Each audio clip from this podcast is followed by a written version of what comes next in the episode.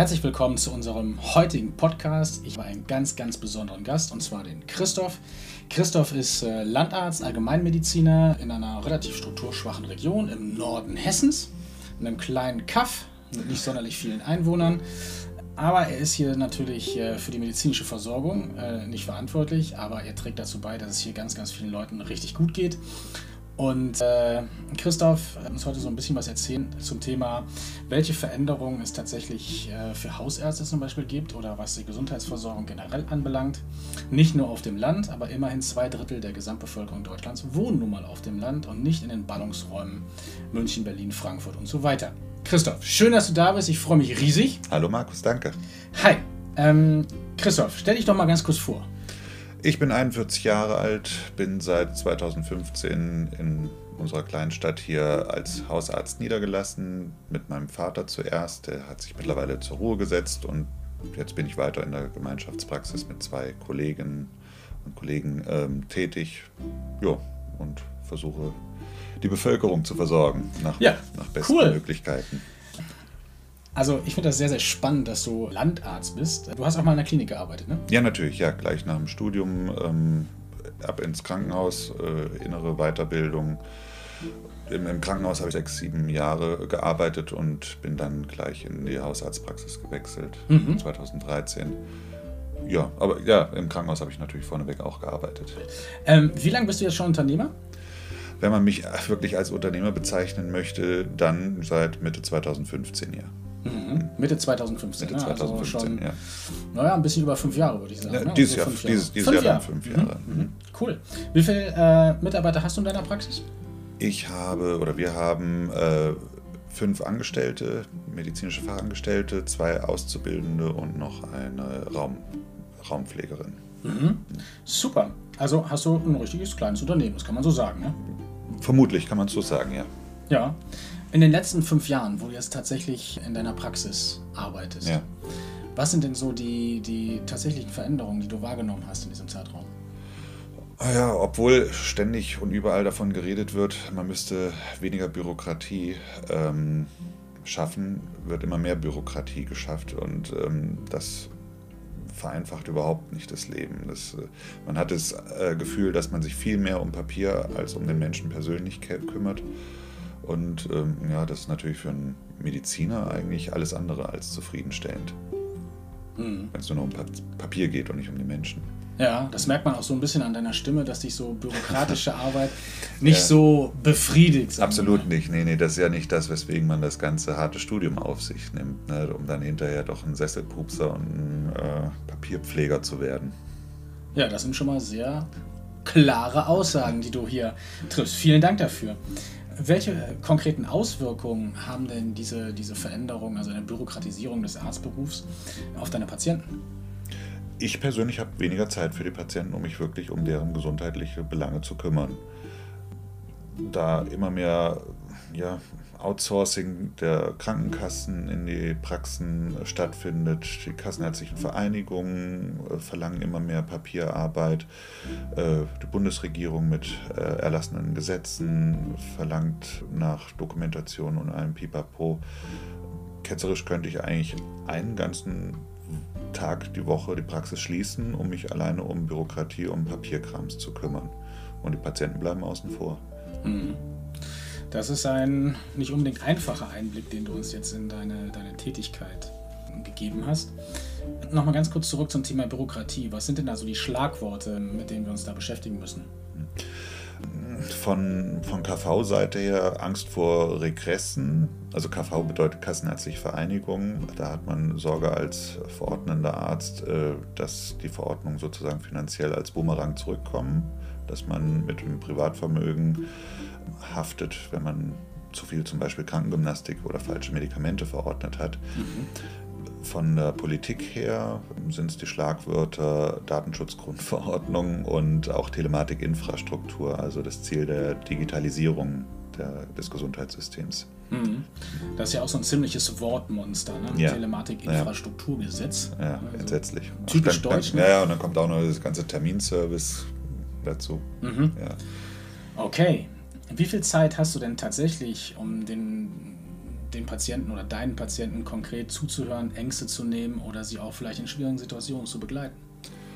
Ich habe da noch nie gesessen mit einer Stoppuhr. Das wäre ja noch schrecklicher, wenn ich äh, die Stoppuhr neben dem, hm. dem Schreibtisch hätte und äh, dem Patienten sagen würde, jetzt tschüss, fertig ist es.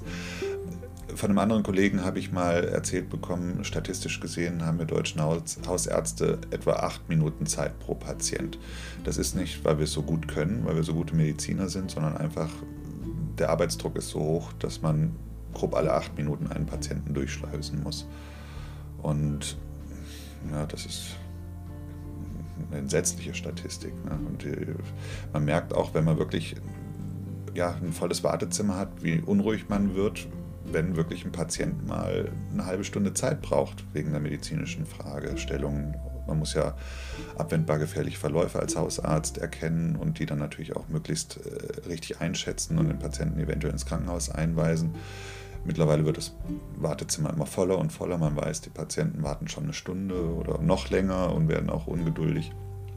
Du hast es gerade schon einen sehr, sehr äh, guten Einblick gegeben. Das war auch ziemlich aufschlussreich, was du mhm. jetzt eigentlich auch gesagt hast. Und äh, wenn wir jetzt ein Video aufnehmen würden, spricht dein Gesicht eigentlich Bände. Ne? Ist ein bisschen was, rot geworden. Äh, ja, nicht nur das, sondern es ist eigentlich so ein bisschen betrübt, sieht das, sieht das Ganze aus. Ja. Warum bist du Arzt geworden? Äh, ja, äh, vielleicht war es eher Prägung. Initial, also viele meiner oder einige in meiner Familie sind auch Ärzte. Mhm. Und äh, natürlich die Herausforderung, das schwere Studium zu bestehen, mir das eventuell selbst zu beweisen, vielleicht so ein kleines bisschen Helfer gehen. Mhm. Man darf nicht außen vor lassen, so ein Arztberuf bringt auch einen gewissen Status mit sich. Vielleicht mhm. war ich scharf darauf, so einen Status zu erzielen, erreichen. Mhm. All solche Geschichten. Und bei Ärzten spricht man ja häufig darüber, dass, dass, der, dass es nicht ein einfacher Beruf ist, den, den ihr ergreift, sondern mhm. dass es tatsächlich natürlich so ein Stück weit auch Berufung ist. Ne? Mhm. Um, um tatsächlich, äh, Stichwort Helfer gehen, Menschen wirklich zu helfen. Ja. Mhm. Wie ist es bei dir? Habe ich bei mir jetzt noch nicht äh, so festgestellt. Also ich äh, grenze mich auch gerne ab und äh, sage Schluss, jetzt, jetzt habe ich Freizeit, jetzt äh, mhm. habe ich auch mal frei und jetzt möchte ich Privatmann sein und nicht mehr der Hausarzt. Das kriege ich schon ganz gut hin und finde es fast ein bisschen erschreckend makaber. Ähm, man freut sich fast mittlerweile, wenn ein wirklich kranker Patient in die Praxis kommt und man dem helfen kann, weil das nicht alltäglich mehr ist, sondern weil man von den ganzen ähm, pa Papieranforderungen, Formularanforderungen und so weiter, Versicherungsanforderungen so eingelullt wird. Und wenn man dann wirklich mal Medizin betreiben kann, dass man sagt, ach Mensch, dem habe ich jetzt wirklich geholfen, der wäre sonst vielleicht nicht mehr unter uns die nächsten Tage, dann ist das wirklich im medizinischen Sinn eine Erfüllung, dass man jemandem helfen konnte. Hm. Das ist eine sehr ehrliche Antwort. Ne? Ja. Wie passt denn das in die Zeit, in der wir, die wir gerade leben, wo tatsächlich, äh, ich meine, nicht nur gefühlt, sondern eine tatsächliche äh, Bürokratisierung deines, deines Jobs passiert? Wie, wie gesagt, man, man könnte den ganzen Tag äh, Praxis schließen, um nur Papierarbeiten zu erledigen. Ich, ich weigere mich an dieser äh, gesetzlich verpflichteten Telematikinfrastruktur teilzunehmen, weil es äh, nochmal so ein riesen bürokratisches Monster ist, wo Ärzten wiederum die Verantwortung über den Datenschutz in die Praxen gegeben wird. Der Chaos Computer Club hat zwischen den Jahren bekannt gegeben, mhm. äh, sie haben es doch geschafft, diese Telematikinfrastruktur, die angeblich so sicher ist, zu hacken, mhm. kamen an äh, Daten ran naja, wir haben ja auch in der Presse gelesen, dass die, die Arztausweise nicht weiter ausgegeben werden, die zum Beispiel online ah, beantragt ja, wurden stimmt, und so weiter. Ja, mhm. mhm. ja. ist das äh, für mich persönlich subjektiv empfunden gar nicht in die aktuelle, äh, aktuelle Zeit. Ähm, gefühlt geht die Schere immer weiter auseinander mit den Bedürfnissen, den Wünschen der Patienten und äh, zu dem, was ich im, zu leisten imstande bin. Ja? Also man fühlt sich da wirklich teilweise zerrissen zwischen Anspruch und Wirklichkeit, zwischen den Stühlen oder was weiß ich, ähm, dass man auf, aufs Fußballspiel übertragen eigentlich nur der Schiedsrichter, der häufig der mhm. Buhmann ist. Also die Regeln gibt die Regierung vor, die Patienten haben die Wünsche und ich bin derjenige, der Bescheid wissen muss, sowohl über medizinische Fragen als auch rechtliche, bürokratische Dinge wann kann ich welchem Patienten was zukommen lassen, ist mittlerweile nicht nur der Überbringer der schlechten Nachrichten in medizinischen Fragen, sondern dass man den Patienten auch immer wieder beibringen muss, nö, der Gesetzesgeber und so weiter und so fort, die äh, sagen, das darf ich jetzt nicht verordnen. Mhm. Ja, das äh, sorgt immer wieder für Unzufriedenheit, Unverständnis bei den Patienten und ja, zu langen Diskussionen, zu Erklärs Erklärungsrunden. In der Zeit könnte ich sinnvollere Sachen erledigen. Mhm, Hausbesuche absolut. machen in Pflegeheimen, wo viel Bedarf ist. Ja. ja. Mhm. Was macht dich denn so äh, richtig wütend? Ein bisschen pessimistisch betrachtet sehe ich keinen Ausweg aus dieser äh, Zwickmühle. Mhm. Also ähm, die, ich sitze hier und jammere dir einen vor, sage, es müsste eigentlich besser gemacht werden. Die Politiker, alle schimpfen immer auf die Politiker, die haben auch eine schwere äh, Arbeit zu erledigen. Naja, man müsste halt mehr selbst aktiv werden. Man müsste selbst an, an sich arbeiten, um, um die Dinge anzugreifen. Aber alleine, ja, schafft man es alleine? Nee, wahrscheinlich schafft man es nicht alleine. Das hm. müsste als, das, das, wird immer, immer weiter gefasst dann. Insgesamt, finde ich, müsste durch die Gesellschaft ein Ruck gehen, zu mehr, man müsste kapieren, Gesundheit zum Beispiel jetzt in meinem Beruf, Gesundheit ist eigentlich das wichtigste, das höchste Gut, das wir haben. Und das ist, ähm, dass man zielstrebig darauf hinarbeiten muss, dass wirklich Gesundheit Vorrang hat. In allen Belangen, Gesundheit darf auch mal ein bisschen Geld kosten und es ist nicht so toll, jetzt sich einen 80.000 Euro Passat oder Audi vor die Tür zu stellen. Davon haben wir nichts. Gemeinschaftlich an den äh, falschen Strukturen arbeiten, äh, um für die Gesellschaft äh, was Positives zu erlangen. Hm. Was wären denn so deine Top 3, die du, sagen wir mal, im nächsten halben Jahr anpacken würdest? Oder vielleicht sogar anpackst? Hm.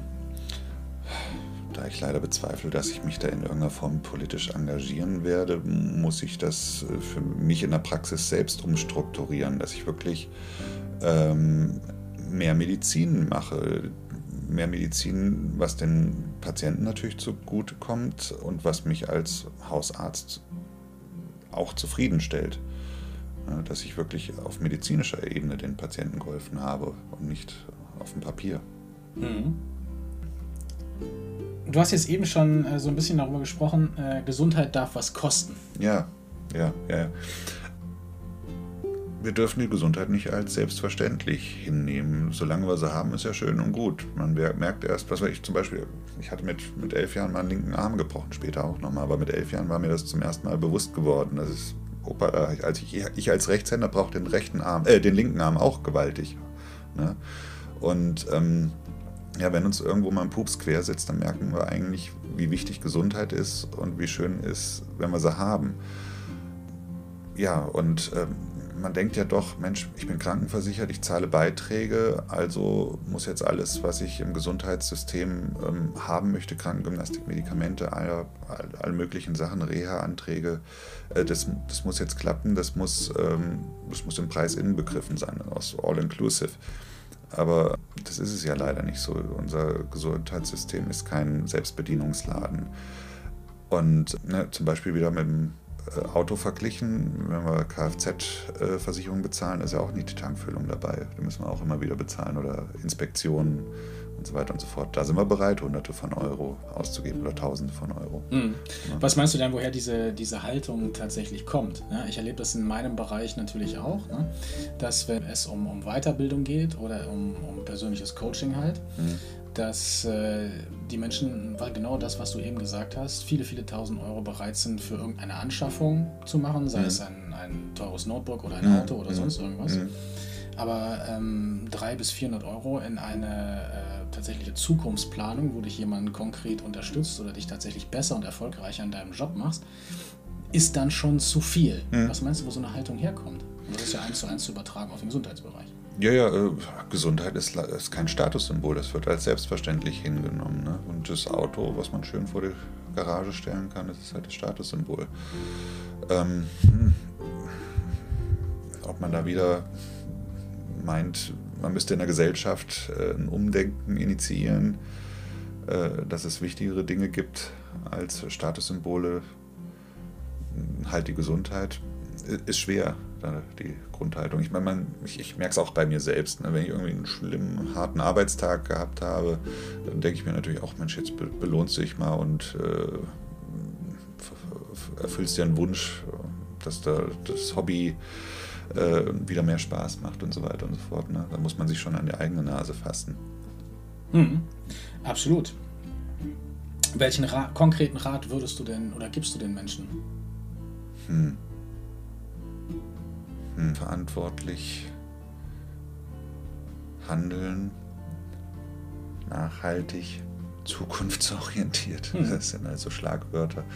Ne, ähm, ja, also häufig rede ich mit meinen Patienten darüber, ähm, mit, mit diesen Beispielen, die ich eben auch genannt habe, ne, dass die Gesundheit nicht als selbstverständlich oder dass die Gesundheit häufig als selbstverständlich erachtet wird und dass ähm, Statussymbole ähm, akzeptiert werden, dass man dafür so viel Geld ausgibt.